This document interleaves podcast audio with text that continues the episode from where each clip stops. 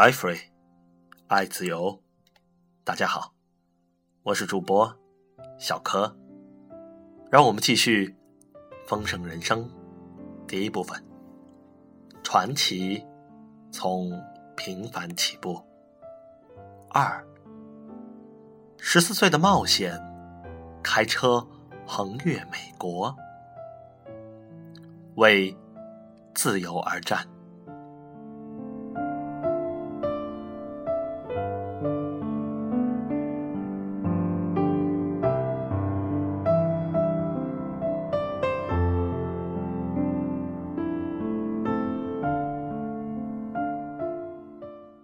我已不太记得我和杰在开车上学的途中都聊些什么了，但我确定我们两人的共同心愿是有朝一日能够自己创业。不过，和那个年纪的男孩子一样，我们比较常聊到的是运动、女孩或是学校的考试。我记得聊的最多的是战争，现在很难想象，但在当时，大家讨论的话题都是关于第二次世界大战的。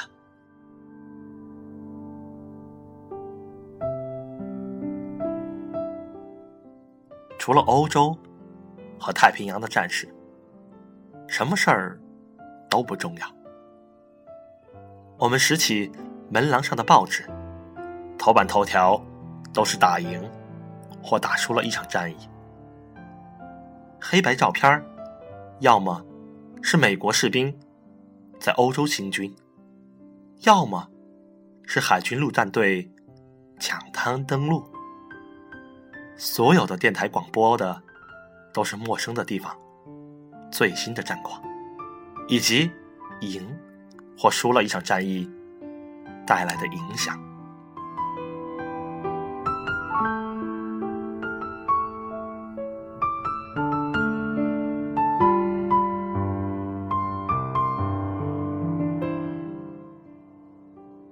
电影院的电影新闻会播映带着钢盔的德军和坦克横行欧洲的画面。杰对于战争的后勤与报道。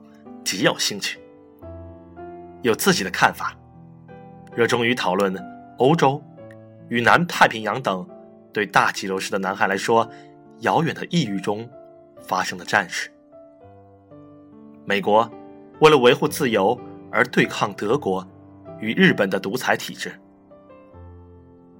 我们这两个将来秉持美国独特的自由与创业体系。而创立的一家公司的男孩对此有着独特的兴趣。在新闻影片中，希特勒、墨索里尼和东条英机在疯狂的群众前昂首阔步。每个在星期六早晨去电影院看到这些影片的男孩都明白击败这些敌人的重要性，他们也渴望加入战斗。打赢这场战争。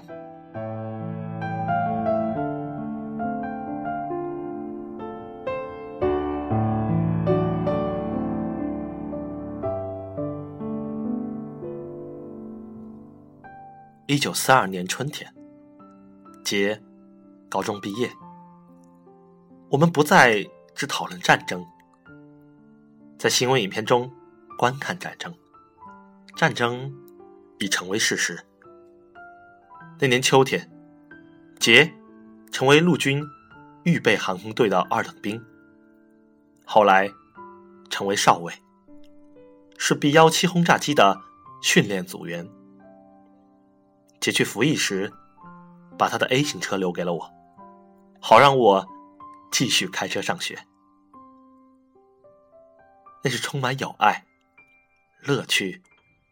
与成就的快乐时光，但我心里明白，一旦年把十八岁，和许多同龄的年轻人一样，我也会被征召入伍，去保家卫国。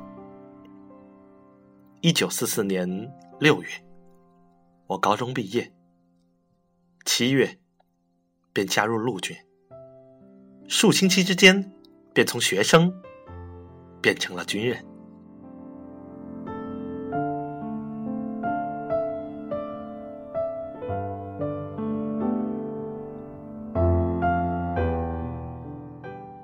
那个时候，每个当兵的人都和我有着相同的想法：我们一定要赢！我要去当兵。因为健康问题而无法服役的男性都感到沮丧。如果你能通过体检，便会非常开心，因为知道自己可以去从军了。现在说起来，大家或许很难相信。经历了越南战争的争议和征兵制取消之后，只有选择当兵的人才会去打仗。我永远不希望美国年轻人去参战，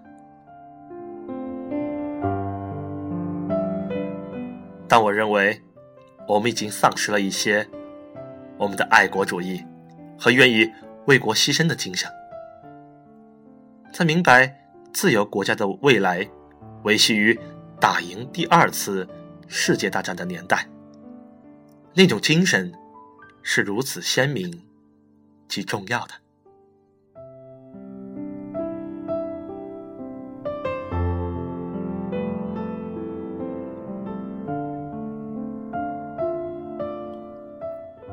杰后来成为投弹瞄准器方面的高手，教导。新兵维修和调整投弹瞄准器，以及如何执行投弹。在执行投弹时，负责轰炸的军官主控整架飞机，飞行员设定飞行航路，但抵达投弹地点之后，便交由负责轰炸的军官负责。没多久，杰便被送到耶鲁大学。接受军官训练之后，很快便晋升为军官。他很聪明，学这些东西很快。在服役期间的众多来往书信之中，杰在一封由南达科他基地写来的信里说道：“那一天是他的生日，他正在办公室执勤，主管整个基地。”他只不过二十一岁，就负责起基地上所有的轰炸机、士兵和飞行员。唯有在战时，国家才会把如此的重责大任交付给这么年轻的人。